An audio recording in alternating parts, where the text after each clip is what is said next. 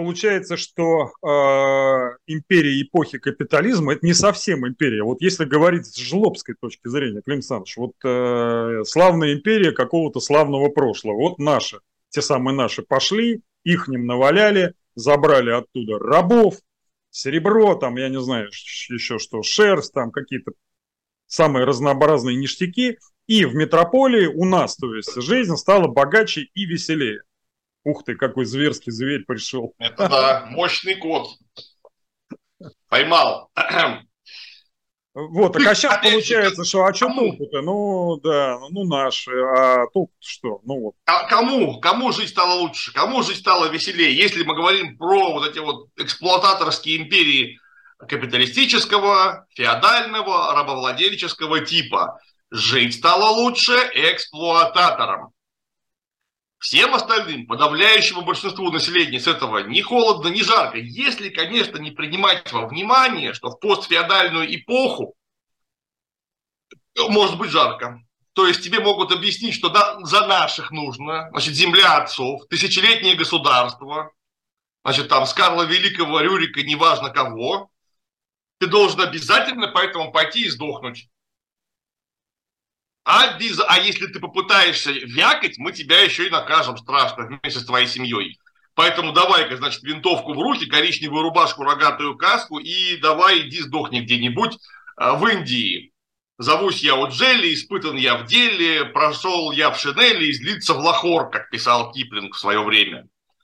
Вот этому, этому Оджели от того, что они Индию там завоевали, Лахор взяли, ему от этого лучше стало? Нет, он здоровье потерял, он там легкие в Тибете выкашливал, у него колени стерлись, и он умер в 40 лет. Ради чего? Ну, явно не ради собственного и, и своей семьи счастья, отнюдь, и повышения благосостояния. Это сразу делается хорошо тем, кто от Джелита воевать послал. Вот им норм. Они из Индии такое бабло выкачали. Ну, конечно, кое-что. Ну, кое-что. Мы работягам тоже, мы тоже перепадает. Кое-что. Все-таки работяги в Англии жили ужасно. По-настоящему ужасно. Но несколько лучше, чем в Индии. Ну, именно что несколько. И оплачено это было сотнями тысяч английских трупов. Вот. То есть небольшая прибавка к жалованию и сотни тысяч трупов. Вот что, ну, я имею в виду на протяжении там 200 лет. Вот что перевешивает на весах хотя бы морали. Я уж молчу про э, здравый смысл и шкурные интересы жлобские, о которых мы заговорили. То есть я сейчас погибну, и что взамен? Ну, понятно, что я-то жить вечно все равно не буду. Семье моей от этого лучше будет. Там близким, друзьям, знакомым. Давайте просто как-то раскинем Э, наши гирьки на весах. А в феодальную эпоху, конечно, вот тут был большой плюс, потому что феодализм это самая природосообразная общественно-экономическая формация.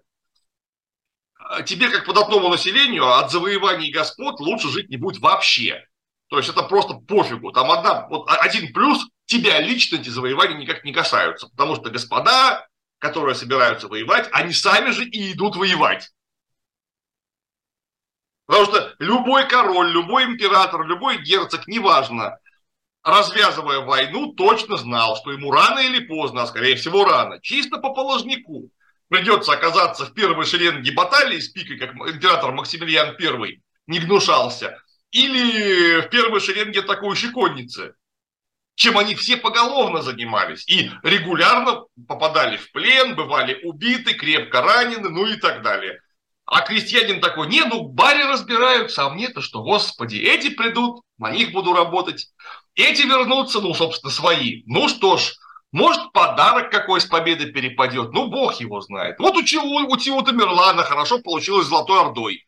Улусом Джучи. Когда он его разорил в дребезги, пять лет по империи налогов не собирали. Столько он там награбил. Такие случаи тоже были. Да. А вот а если сейчас полное общепризнанное понимание самого вот феномена империи, вот некоторые авторы, в частности, есть такой Рогов, написавший книжку, которую я с интересом прочитал, «Теория империологии», вот а, он выносит даже само понятие империи, вовне политической науки, вне ее терминов. Вот как будто это что-то сакральное. То есть сама а, тяга людей к имперскому укладу жизни в таком ракурсе представляется такой данной свыше для решения каких-то непостижимых обычному пасконному уму задач. Почему вот в головах и обычных людей, и правителей, и мыслителей вот так или иначе включается вот эта вот имперская программа? Это из-за незнания философии. И я, не знаю, не читал книжку этого самого Рогова, э, не вполне твердого владения логикой. Потому что, ну давайте просто определим, какая империя. Я же говорю, просто империи не бывает. Империя бывает какая-то, феодальная, рабовладельческая, буржуазная. Ну давайте вот дадим точное определение, о чем мы вообще говорим. Просто империя, как просто государство, это, не, это ничего не значит. То есть оно не описывает буквально почти ничего. Государство – это инструмент э, насилия в руках правящего класса. Это хорошее определение. Только оно нам ничего не говорит о конкретике. Какого класса? Буржуазное государство, вот мы понимаем сразу, о чем речь. Пролетарское государство, опять все понятно. Феодальная империя, ну, смотрим, Византия, Карл Великий, отлично, вот уже конкретика появляется. Это один момент. Второй момент империя как э, идея общежития разных народов в одном государстве без немедленного кровопролития, это, конечно, великая идея, которая была реализована впервые, наверное, персами по-настоящему, а потом в куда более большом масштабе, но очень ненадолго была реализована Александром Македонским. Вот эта идея, она опять же объективная. Ее называют имперской просто потому, что этим изначально империи занимались правда, рабовладельческие. То есть собрать в, одном, в одну кучу очень много разных народов, даже не людей, а народов с разными языками, разными культурными укладами, возможно, разными религиями, даже разными экономиками, потому что у тебя в Персидской империи кочевники скифы есть. Ну, не, не конкретно все скифы, а часть скифских племен, которые вполне принадлежали э, Персидской империи. У тебя есть оседлые бактрийцы, у тебя там есть тюрки, у тебя есть, собственно говоря, индоевропейцы, оседлые, то есть сами персы, и кого там только, черт возьми, нет. И ни у кого не приходит в голову пойти, вот я кочевник, пойду, как обычно, резать оседлых, потому что так пять тысяч лет уже происходит. А он говорит на другом языке, он горожане, значит, расслабленный, вялый, его нужно убить. Нет, они все жили мирно, сосуществовали, торговали и приносили друг другу хоть какую-то пользу, хотя бы тем, что не убивали друг друга. Вот эта идея общежития в одном месте под э, главенством какого-то закона, который регулирует э, э, все эти отношения, то есть идея универсального государства, я обычно такой термин применяю вместо термина империи, вот универсальное государство, да, это очень полезная идея, она объективная, необходимая идея, а объективная она очень давно. Ведь и Чингисхан тоже, он хотел того же самого, ну, не очень понятно, Чингисхан ли, но уж точно его последователи, которые поняли масштаб деяний а, отца и деда. Вот эта идея, что мы дойдем до последнего моря и кончатся все войны, мы, собственно, ведем войну ради мира – Просто потому, что воевать будет не с кем. Мы все будем жить э, в одной стране под великим синим небом.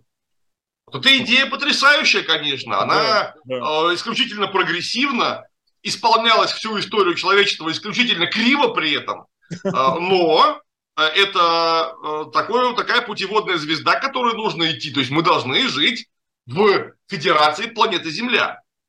Вообще-то у нас есть очень много общих интересов, делить нам категорически вообще нечего, и при этом вокруг очень много опасностей, которые нужно парировать, и которые парировать можно только совместно, все вместе и никак по-другому. Вот посмотрите, что в Турции произошло сейчас. Турция, Сирия и не только она. Ну, тряханула так, что мама дорогая.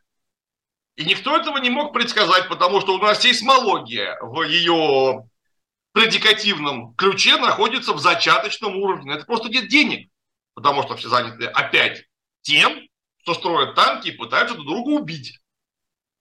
Вы понимаете, что вот этот танк, сколько вы их не построите, он ничего против землетрясения 8 баллов. Нас, мы живем на гигантской вулкане, который нас может без какого-нибудь метеорита, нашествия инопланетян, он просто нас может с планеты сдуть к черту всех. Вы не могли бы этим заняться, чтобы нам всем вообще тут не околеть? Я уж молчу о том, что в самом деле может прилететь комета какая-нибудь большая. Они уже неоднократно прилетали, и это как бы, черт возьми, факт. Нет, с дивной регулярностью они прилетают. Конечно. С дивной регулярностью и дивными последствиями, которые фиксируются вполне. А, опять же, эта комета страшнее всех ваших атомных бомб, всех ваших танков и важнее всех ваших финансовых интересов. Но нет, нужно, конечно, э, еще немножко друг дружку вздуть. Раструляли и траляли, решили да. друг дружку из-за того, что труляля испортил погремушку. Вообще... Да, как это там было сказано, слегка подраться нам все-таки придется. Вздуем друг дружку, а потом пообедаем. Но ворон черный с ровно ночь на, на них слетел во мраке. Та самая комета, возможно, это такой да. аллегорический образ. Я хочу сказать, что, Клим Саныч, я вот вас слушаю и прихожу еще раз к одному и тому же выводу, что классовый подход, ну, сильно упорядочивает мышление и, и, и помогает понимать, да, а, что есть ху на самом деле, и что как друг с другом соотносится. А вот э, для империи насколько обязательно какая-нибудь мессианская идея, что, мол, мы вот проекция Царства Божьего, не, не больше и не меньше на земле, ну, вот как Византия, например. Идеологии, разумеется, нужно как-то обосновывать людям, почему вот вы все должны сейчас прямо построиться и пойти кого-нибудь завоевывать. Точнее, не завоевывать, а освобождать. Завоевывать – это очень плохое слово. Кого-нибудь освобождать. То есть нужно а, настроить идеологию освобождения всех хороших от всего плохого. Потому что вот в Индии, например, есть хорошие люди, есть очень много плохих. Нужно плохих удалить, хороших оставить. То есть мы Индию-то освободим, конечно же и Африку мы освободим, ну, например, от дикости и варварства.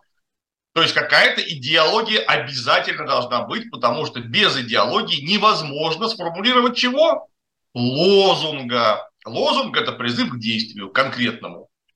Лозунг – это призыв к конкретному действию. Если у вас нет идеологии, то у вас лозунги будут какие-то очень, ну, то есть они обязательно, конечно, будут, только они будут пальцем в небо тыкать с исчезающей, исчезающей вероятностью попасть в точку. Поэтому православие, самодержавие, народность. Гениально сформулированная триада, вообще, которая прямо отражает саму суть Российской империи. Вот это прямо ее суть, феодальная, э, крепостническая, которую, правда, высказали поздновато в лице князя Уварова, тогда, когда уже феодально-крепостническое было при смерти и вообще уже почти сагонизировало. Но вообще-то, вот если бы эту триаду высказали, например, при Иоанне Третьем, ну, это же просто было бы блестяще э, исполненное наблюдение над истинным положением вещей. Ну, или при Иване Грозном, неважно. Опоздали, да. Мир народам, земля крестьянам, фабрики рабочим. Это лозунг, который высказали большевики тоже это своевременный, вовремя высказанный, идеальный абсолютно лозунг, который на 100% отражает чаяние масс и имеет четкое подкрепление и прямо проистекает из собственной идеологии. То есть без идеологии никак. Поэтому не только империя, вообще в принципе государство без идеологии существовать не в состоянии, какая-то обязательно будет. То есть если вы ее сами себе не строите, то она или сама построится из э, просто текущей реальности, или очень может быть, вам ее кто-нибудь со стороны придумает. Со всеми вытекающими последствиями, как правило, если со стороны. А вот в литературе еще часто встречается понятие антиимперия, вот у того же самого Рогова. И к антиимпериям Рогов относят Наполеоновскую Францию и Третий рейх Гитлера. Ну, то есть там э, чрезмерная абсолютизация власти перевесила реальную вот эту вот или мнимую имперскую миссию, что привело обе эти антиимперии к плачевным результатам, причем в короткие сроки. Вот я этот баланс не понимаю, вот что чрезмерно, что не чрезмерно. Вот в детстве тоже, как вы, ходил фехтованием заниматься, и нас тренер учил, как, как держать шпагу. Сильно возьмешь, задушишь, слабо возьмешь, улетит. Вот. Что-то в этом духе э, нельзя там перегибать с эм, полномочиями государя-императора. Я, опять же, не читал упомянутую книжку, но из того, что я слышу, мне прям представляется, что автор дьявольский путаник. Потому что, что значит есть чрезмерно? Много. Определите есть. этот, есть амперметр, вольтметр, империометр. Вот на каком месте вот эта вот шкала заканчивается и переходит в красный сектор. И исходя из чего выделение шкал э, намечаете? Я не понимаю, что же чрезмерно, не чрезмерно, империя это или империя, или не империя. Какие варианты определения могут быть, мы уже сказали. Э, я, правда, пока, конечно, не знаю точного определения империи в принципе. Потому что что такое государство, я знаю. Научное определение, а вот научного определения империи вообще как идеи, которая подходила бы и рабовладельческой, и феодальной, и буржуазной империи, такого у меня нет. Я просто не думал над этим, может быть, что-то там все на поверхности лежит, но у меня такого определения для вас пока не присутствует. Вот. Сначала нужно определить явление и вообще есть ли такое явление, потому что очень может быть, что термин есть, а явления нет. Точнее, оно есть в э, трех там или пяти или шести разных э, вариантах, которые друг с другом вообще никак не соотносятся. То есть невозможно все империи определить одним определением. Такое тоже бывает, поскольку угодно. В философии такие явления известны. А, множественные, с разными определениями. А если мы говорим вот так в общем, мы можем договориться до антиимперии, до анти-антиимперии на 90 градусов. Но я такого, такого рода чужатины могу очень много придумать. Я, можно... Почему наполеоновская Франция это антиимперия? Мне просто интересно. У нее колонии были? Были. Она буржуазная, буржуазная, несмотря на императора во главе. Они там каких-то герцогов и графов. Они территории захватывали, захватывали. захватывали. Ну а чем это не империя, я не понимаю. Почему она анти? А, а Третий Рейх что? Ну мало ли что просуществовал, мало. Экспансия была, была, она была прям в идеологии прописана, эта экспансия. Колониализм имел место, имел место. Все это империя, буржуазная империя в полном смысле слова. Ну или опять же, давайте определим э, ваши по какие-то особые понятия. Что вы подразумеваете под империей? Я просто тогда уже ничего не понимаю. Я позволю себе выступить толкователем Рогова. Это дело неблагодарное, но я так думаю, знаете, он что имел в виду? Вот когда государь-император на себя перетягивает чрезмерно много полномочий, чрезмерно много э, всяких там решений на себя берет и просто не успевает их, как говорится, обдумывать качественно, вот это а, приводит к тому, что вот привлекательность такой империи становится, как это у нас принято выражаться, отрицательной. Она начинает отрицательно расти экономически. Может быть, вот в этом аспекте. То есть вот там не должно быть чрезмерно сильной императорской власти, чтобы империя была полноценной, да, вот э, расширялась, все свои имперские задачи выполняла в полном Это все очень какие-то, опять же, общие рассуждения, которые я плохо понимаю. Ну, что наполеоновская Франция, что гитлеровский рейх э, вообще не показательны, просто потому что они существовали ничтожное количество времени. Вот если бы у Наполеона все сложилось бы удачно, мы вообще не знаем, как бы была построена ситуация. Потому что у него было такое количество ограничителей власти у Наполеона, которые обязательно выступили бы в качестве самостоятельных властных акторов. Как минимум, он, он опирался на крупную французскую буржуазию которая дала бы некие сигналы, что надо ну, там, генеральные штаты созывать, или как там у них называется. Э, генеральные что? штаты, да, это перед началом французской революции. С этого все и понеслось. Да-да-да. А, ну, они у них, собственно, в 14 веке появились генеральные штаты. Ну да ладно, это вопрос отдельный. Я к тому, что наполеоновская Франция – это вообще не пример. Это, да, империя, но очень мало просуществовавшая, причем под чудовищным внешним давлением. Да, хорошо. То есть Тогда... все плохое, что было там, объяснять тем, что Наполеон был какой-то единоличный властитель, довольно глупо, потому что давайте исключим из уравнения э, блокаду морскую со стороны Англии, э, давайте уберем четыре подряд коалиции антифранцузские, и вот поставим Наполеона в такой вот замечательной Франции с его этими супервластными полномочиями. Может, не так плохо и получилось бы, потому что пока войны не было, вот там короткая, короткий промежуток времени, по-моему, между третьей и четвертой коалициями, сейчас боюсь соврать, давно не читал я по этому поводу ничего. Три года или четыре года это продолжалось, передышка во Франции. так Франция оказалась э, уверена на втором-третьем месте по экономическому развитию за это время. Да, да. Он в этом Они плане... рванули так, что англичанам срочно пришлось войну начинать заново. Последний раз упомяну э, Рогова, еще один термин оттуда. Вот современную Россию, конечно, злопыхатель э, относит еще к одной разновидности империи по Рогову – симулякр. Ну, такие имперские потуги есть, а имперских э, таких способностей и мощи имперской недостаточно. Да и экспортировать особо нечего, кроме пропаганды, как мы уже выяснили. Вот э, мне кажется, современная Россия, ну точно не империя, но она и национальное государство тоже. А вот что такое современная Россия, с вашей точки зрения? Она где вообще застряла в этой картине? Ну, опять же, если говорить про империю, что это просто очень большое государство, к нам запросто можно применить термин империя, потому что больше нас только планета Земля. У нас и территория огромная, и куча народов разных живет, поэтому в этом смысле можно обозвать нас империей тоже. Более того, если мы посмотрим вовне, то у нас нет колоний. А значит, буржуазной империей в полном смысле слова мы считаться не можем.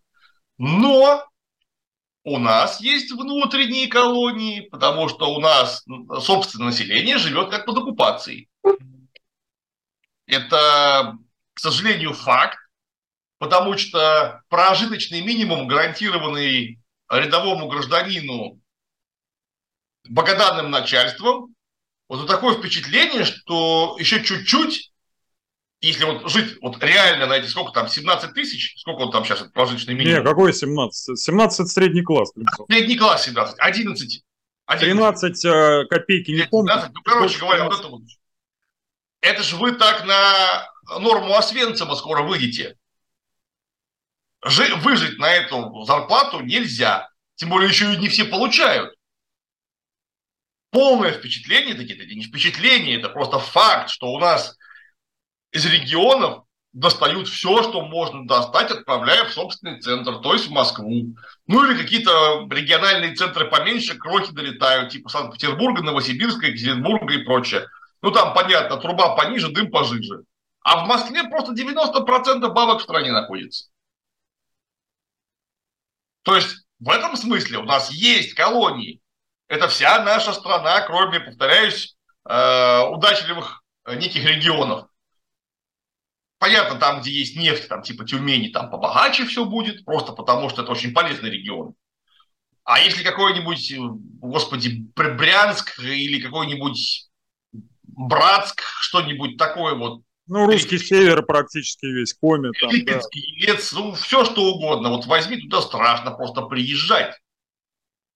Потому что есть какое-то кластерное развитие. Вот в Элабуге мы недавно были, там такой промышленно-образовательный кластер – ну, мы же понимаем, что этими кластерами страну не поднять. Невозможно поднять страну кластерами. Если у вас вот тут вот есть анклав, я это предпочитаю не кластер называть, а именно анклавом, а вокруг какие-то орды уже одичалых людей просто. Так это ну что это такое? Это колония. В колонии фактория стоит, которая занимается чем-то для центра полезным. Поэтому в этом отношении Россию империей считать можно внутри себя, вовне, это, конечно, никакая не империя. То есть совсем нет, у нас внешних колоний нет. Поэтому мы, да, просто большое многонациональное государство. И вот третье, вот тут нельзя не согласиться с уважаемым автором, с очень странной манифестацией вовне. Просто исключительно странные манифестации, которые многократно больше наших возможностей. Я вот, кстати, если кому-то показалось, что вы сильно выразились насчет внутренней оккупации, недавно беседовал с одним экономистом, просто поделюсь, и он обратил э, мое внимание на смысловую разницу между таким понятием, как налог, и таким понятием, как побор. Но если, так сказать, эту тему подробно не раскрывать, то налоги это, это нечто что перераспределяется в бюджете и потом таки возвращается в экономику. Попор – это то, что забирается в э, центральный бюджет и оттуда ну, в экономику никак не возвращается. То есть у нас же особенность нашей экономики – это такая ее родимая черта, это из, постоянно из нее, из ее изъятие денег. Вот. Да. И, в, И в этом смысле, так сказать, наш Минфин от э, Орды ничем не отличается. Он берет поборы, которые не идут ни на социалку, ни на образование, ни в покупательский спрос, тот самый потребительский, который почему-то, они же потом удивляются, а почему он такой низкий? А Антон Германович Силанов нам объяснил, это из-за низкого эм, значит, аппетита банков к рискам. Значит, они мало денег выдают гражданам, а граждане поэтому ничего не покупают. Не, ну это уже просто верх маразма. Я даже не знаю, вот сколько это экономическая система еще продержится. На 23 год есть разные прогнозы. Ну да ладно, я вас просто в этом термине решил как бы подтвердить, что это действительно так. А вот э, насчет устойчивости империи смотрел деконструкцию, раз уж мы вначале поговорили о деконструкции по фильму «Монгол», Монгол, э, значит, я смотрел вашу деконструкцию по фильму «Александр», и вы там э, довольно подробно э, разбирали причины такого феноменального, феноменальной, вернее, скорости роста империи молодого царя. Значит, ну, вообще известно, это македонская фаланга, конечно, эти длинные копии, наковальня конница товарищи это молот, но были причины и не военного плана, в частности, покоряемые народы считали Александра любимцем богов. А раз боги его любят, значит и нам в составе его империи этой любви тоже перепадет, ну и заживем. Это по-человечески ведь понятно, да, вот где не появляется этот двурогий, везде победа, триумф там, и люди думают, это неспроста. Так вот, э, Александра-то любили, считали его любимцем богов. А ну как э, на трон после него взойдет какой-нибудь менее обаятельный человек, да? И это сразу становится бомбой под стабильность этой самой империи. Вот насколько империя в этом и в других смыслах устойчивое образование? Это зависит от конкретных условий. Потому что Македонский-то вообще никакую империю строить не собирался. Это же было чисто казуальное продвижение за золотом, шелком, специями. Вот они не кончаются и не кончаются. Мы до конца не доходим и не доходим. Ну, пришлось захватить полмира. Ну, так получилось. Идея это была в том, чтобы захватить Египет, ну там до Персиполя дойти, то есть чтобы персы больше угрозы не представляли. На этом, собственно, наверное, все. Но получилось так, что вот эту всю красоту нельзя оставить без хозяина. Поэтому, так как там не было никакого плана, никакого плана формирования вообще этой державы, он рождался по ходу дела, э, то и получилось, конечно, очень недолговечно. С другой стороны, Римская империя, которая просуществовала, ну просто не просто долго, она просуществовала так на секундочку до 1453 года. То есть это больше, ну, ну это 2000 лет держава простояла. Вот это я понимаю. Вот это, где вы такое еще видели? Пакс Романа. Да, то есть это все очень сильно зависит от конкретных э, условий. Британская а вот... империя тоже долго, в общем, продержалась. А вот с математической точки зрения, если задать и построить какой-нибудь цифровой э, вселенной математическую модель империи, ну вот как в игрушках стратегических, коих э, огромное количество, существует. Да. Вот. Э, если какой-нибудь расторопный игрок, неважно против кого он играет, против компа или против, это сетевая игра против живых игроков. Вот кто там порасторопнее, он преобразует все ресурсы, которые он смог захапать э, в военную мощь, там, в экономическую мощь, и это все как снежный ком придавливает всех основных э, игроков, он выигрывает. А вот в реальном мире империя ограничена во времени и вообще смертная. Вот есть ли какие-то стандартные причины деградации империи, Клим Саныч? Вот прям ярко выражено. Деградация экономики. Это не только империя, это любого государства. Или шире цивилизации. Потому что если есть прочный, самовоспроизводящийся в прогрессивную сторону экономический базис, все у вас будет, скорее всего, в порядке. Если не случится какая-то катастрофа, природная, военная, неважно. Ну, короче говоря, какой-то внешний фактор вас прихлопнет, который многократно сильнее того, что вы можете предложить вообще. То есть раз и не вывезли. Вот если есть самовозобновляющийся, растущий, уверенный экономический базис, государство будет жить. Пока Римская империя получала рабов, государство жило и расширялось. Пока, вот тут же хороший пример вспомнился, Пока арабский халифат получал рабов, они же воспроизводили по факту ту же самую Римскую империю, примерно на тех же территориях. Да не примерно, а просто на тех же территориях. Э, халифат расширялся. Но потом эти рабовладельческие государства, которые имеют пределы интенсивного развития, а интенсивно они развиваться не могут, все, раз, рабов больше не поступает в прежнем прогрессирующем количестве. Все, финиш через некоторое время заканчивается э, империя. Халифат закончился, Римская империя также закончилась. Прожила дольше, это факт. Но смысл был одинаковый.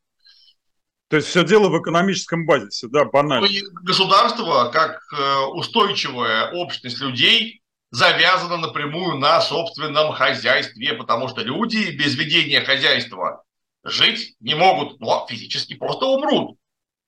А люди этого очень не любят делать, поэтому они сделают все, чтобы слинять из такого государства. И государство посыпется. Ну, а ну вот все-таки, а что а чё базис-то деградирует? Казалось бы, ты всех ограбил, стянул туда большое количество ресурсов, у тебя конкурентные преимущества, ты можешь быть даже монополистом по каким-то отдельным видам экономики. И все-таки вот мы не видим вечных империй, империй, которые Потому прекратили... Что Земля конечна. Вот просто физически объем планеты Земля конечен. Поэтому расширяться бесконечно нельзя. А если мы говорим об эксплуататорских экономиках, что феодальная, что рабовладельческая, что капиталистическая, она должна расти. Это должна быть самоподдерживающаяся реакция. То есть на каждом новом витке оборота капитала капитал должен возрастать. Он, это просто его имманентное внутреннее свойство. Но как только заканчивается сначала рынки сбыта, потом рынки трудовых ресурсов, а потом рынки э, полезных ископаемых, то есть просто ресурсов, капитализм начинает жрать сам себя. И каждая новая петля, вместо того, чтобы стягивать капитал, начинает его разбрасывать. А вместе с ним разлетается и государство. Мы это, между прочим, прямо сейчас у нас видим, если что. империофобы считают, что империя – это зло в любой исторический период и злобное зло вот в современную эпоху. Насколько это основательная точка зрения? Это, не, это точка зрения, которая не имеет конкретики никакой. В какой исторический период? Какая империя? Персидская империя в момент своего создания это было несомненное благо в силу того, что был прогресс. Потом, правда, они утомили всех очень своим прогрессом и превратились в собственную противоположность, точно так же, как Римская империя, но худо-бедно Римская империя внутри себя навела серьезный порядок. То есть вдруг так получилось, что э, жители, ну, условно, колоний, завоеванных территорий того самого империума начали получать полные гражданские права, а это вообще-то ну, довольно круто. Через некоторое время вдруг выяснилось, что Галия экономически более развита, чем Италия. Это они так ее покорили и эксплуатировали. И где-нибудь там в Сирии, в Испании просто прекрасное блестящее хозяйство налажено при помощи империи, просто потому что когда еще Испания могла торговать, например, с Иудеей. Так, спокойно, не платя никаких податей вообще, потому что внутри империи, э, внутри их таможен не существует. Вот попробуй доедь из Испании до Иудеи, да и наоборот. Тебя ограбят 18 раз, ты три раза утонешь, ну, короче, э, сложная штука. А тут ты можешь караван отправить. И, кстати, почту из Мадрида условно в Иерусалим. И тебе письмо обратно из Иерусалима в Мадрид придет через месяц. Это, конечно, не имейл современный, но вы представляете, какой это был просто чудовищный, невообразимый прогресс по меркам какого-то там первого века нашей эры. Вот ты живешь э, в центре Испании, переписываешься с коллегами в, в Сирии, и это не вызывает никакого удивления. Вообще, более того, удивление вызывает, а как же мы раньше-то жили без этой красоты? С гор к тебе каждые полгода не спускаются баски с целью живот вспороть. Более того, эти баски живут у тебя в городе, ходят в ту же баню и прилично себя ведут. Но это что, плохо? Мне кажется, нет. На своем этапе э, империя может быть вполне прогрессивной. Короче говоря, как и любое. Точно будет прогрессивный. Но может быть, если мы посмотрим на конкретные примеры, то есть положительные примеры. То есть, как и любое категоричное утверждение, утверждение, что империя зло, не имеет права на жизнь, потому что оно категорично. Как а это вот... у вас у математиков говорят, вопрос в общем виде ответа не имеет. Да, совершенно верно. На, значит, а вот СССР, которые на последних этапах перестройки, во всей перестроечной прессе стали называть тоже империей, вот мне хардкорные имперцы сетовали, что если СССР был империей, то какой-то странный, потому что он развивал окраины, а не грабил в пользу имперского центра. И многие эти окраины до сих пор живут за счет, СССРовских таких предприятий, построенных там, либо на металлоломах продали, и тоже какую-то денежку получили. Я наших прибалтийских друзей имею в виду. Вот. А, так вот, имел ли СССР действительно какие-то имперские черты, если рассматривать формально э, вне коммунистической идеологии? Или так нельзя рассматривать? Ну, во-первых, очень сложно рассматривать э, государство в отрыве от его экономического базиса. Экономический базис был социалистический, поэтому это все-таки социалистическое государство. Поэтому, если это была империя, то социалистическая. Но Тут совершенно правы наблюдатели э, хардкорные имперцы, которые говорят, что империя какая-то ужасно странная, потому что а где наши колонии? Почему мы э, развивали, например, Казахстан вместо того, чтобы его грабить? Надо же грабить. Вот в Российской империи прекрасно грабили окраину, вообще не стесняясь. Кстати, именно поэтому Российская империя тоже империя. Когда говорят, что в Российской империи не было колоний, как это не было колоний? У нас не было заморских колоний, просто потому что вот не сложилось у нас. Потеряли мы Аляску и Калифорнию, не смогли ее заселить и эксплуатировать. Ну, так вышло. А вот внутренние континентальные колонии у нас вполне были. И более того, мы уже к концу империи, уже при Николае II, уже не стесняясь, завели себе э, Маньчжурию, попытались завести Корею. Если что, Маньчжурия – это кусок суверенного Китая. У нас там должна была быть Желтороссия, так называемая.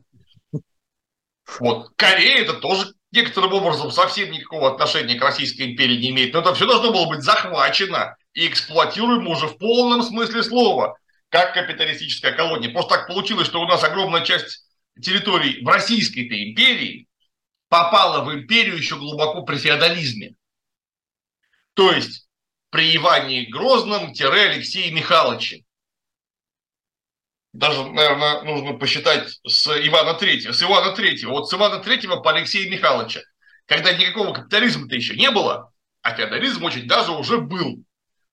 Поэтому они имели довольно странную форму, эти колонии. То есть э, по таким нормальным империалистическим меркам это колонии не были, но их эксплуатировали как колонии.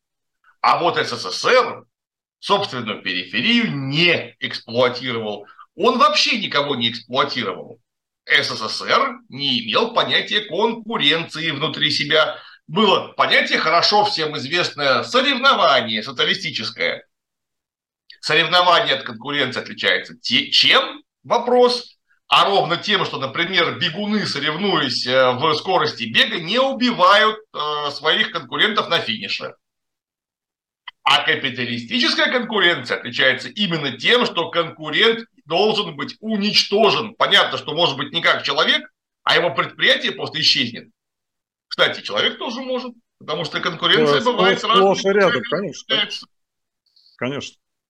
Вот, поэтому э, Советский Союз, когда говорят, что это не империя, они с одной стороны абсолютно правы, это не империя, но нет, они не вполне правы, потому что они смотрят на все только с буржуазной точки зрения.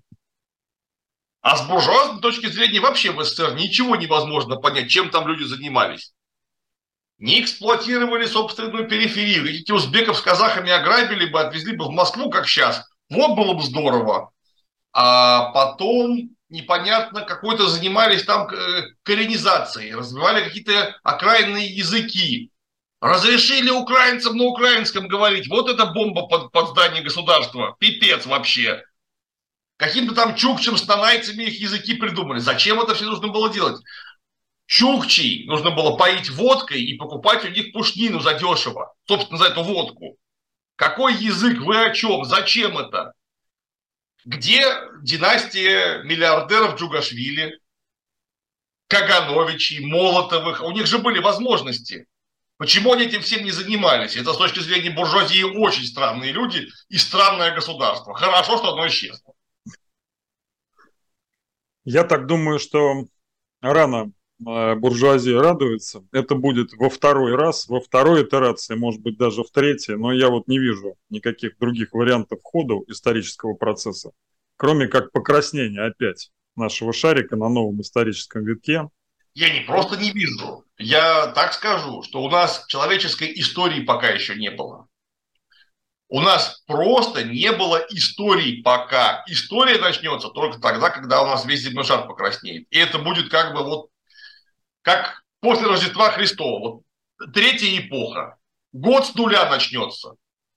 Будет там не 2000 там 300 или 220, 2024, неважно. Это будет первый год новой эры, человеческой эры по-настоящему, потому что то, что происходит по сей день, это не люди делают. Это не человеческая история вообще. Люди тут являются не субъектом истории, а объектом истории. И только в объектном смысле они в ней участвуют. Пора брать историю в свои руки. Не, ну я думаю, это все просто весь этот доисторический период назовут условными темными веками. Ну вот первый раз они же настали, когда в Риме перестали работать акведуки, да? Ну вот я, я считаю, что понятие темные века можно распространить на всю историю человечества. Это религиозные войны, убийства, колонизация. Вообще, как говорится, стыдно на все это смотреть. И вот мы с вами, когда говорили, это я последний вопрос, Клим Александрович, завершающий нашу беседу, он как раз вы на него мостик сделали великолепный. Вот эта вот идея планетарной цивилизации, она нормальным людям кружит, конечно, голову. И это такой, такой, знаете, достойный объект мечтаний.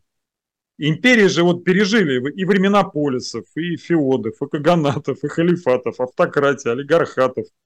А, а вот почему-то считается, что империи не переживут период национальных государств, Хотя тот же самый Кант вот писал, например, об идее мировой федерации национальных государств, вот что-то в этом духе, какая-то такая некая мировая империя, которая смогла инкорпорировать разные по культурам и, э, государства и разные этносы. А экспансию можно направить в космос. Там же, так сказать, серьезные задачи стоят, да, вот как в «Звездных войнах». Сделать имперский флот, вот, э, в белой форме. На самом деле единственная нормальная цель которую, которую можно э, преследовать в широком смысле. У нас, во-первых, не освоенный мировой океан, ну так, то, что поближе. А во-вторых, мы точно уже знаем на 100%, без каких-либо вообще вариантов, у нас Солнце погаснет. А, а еще раньше остынет планета Земля. У нас будет негде жить. Это, понятное дело, произойдет не завтра, но это обязательно произойдет. Обязательно нам будет негде жить, мы все умрем. Поэтому, может быть, нужно задуматься чуть-чуть заранее о том, чтобы нам новый домик поискать. Ну вот так вот.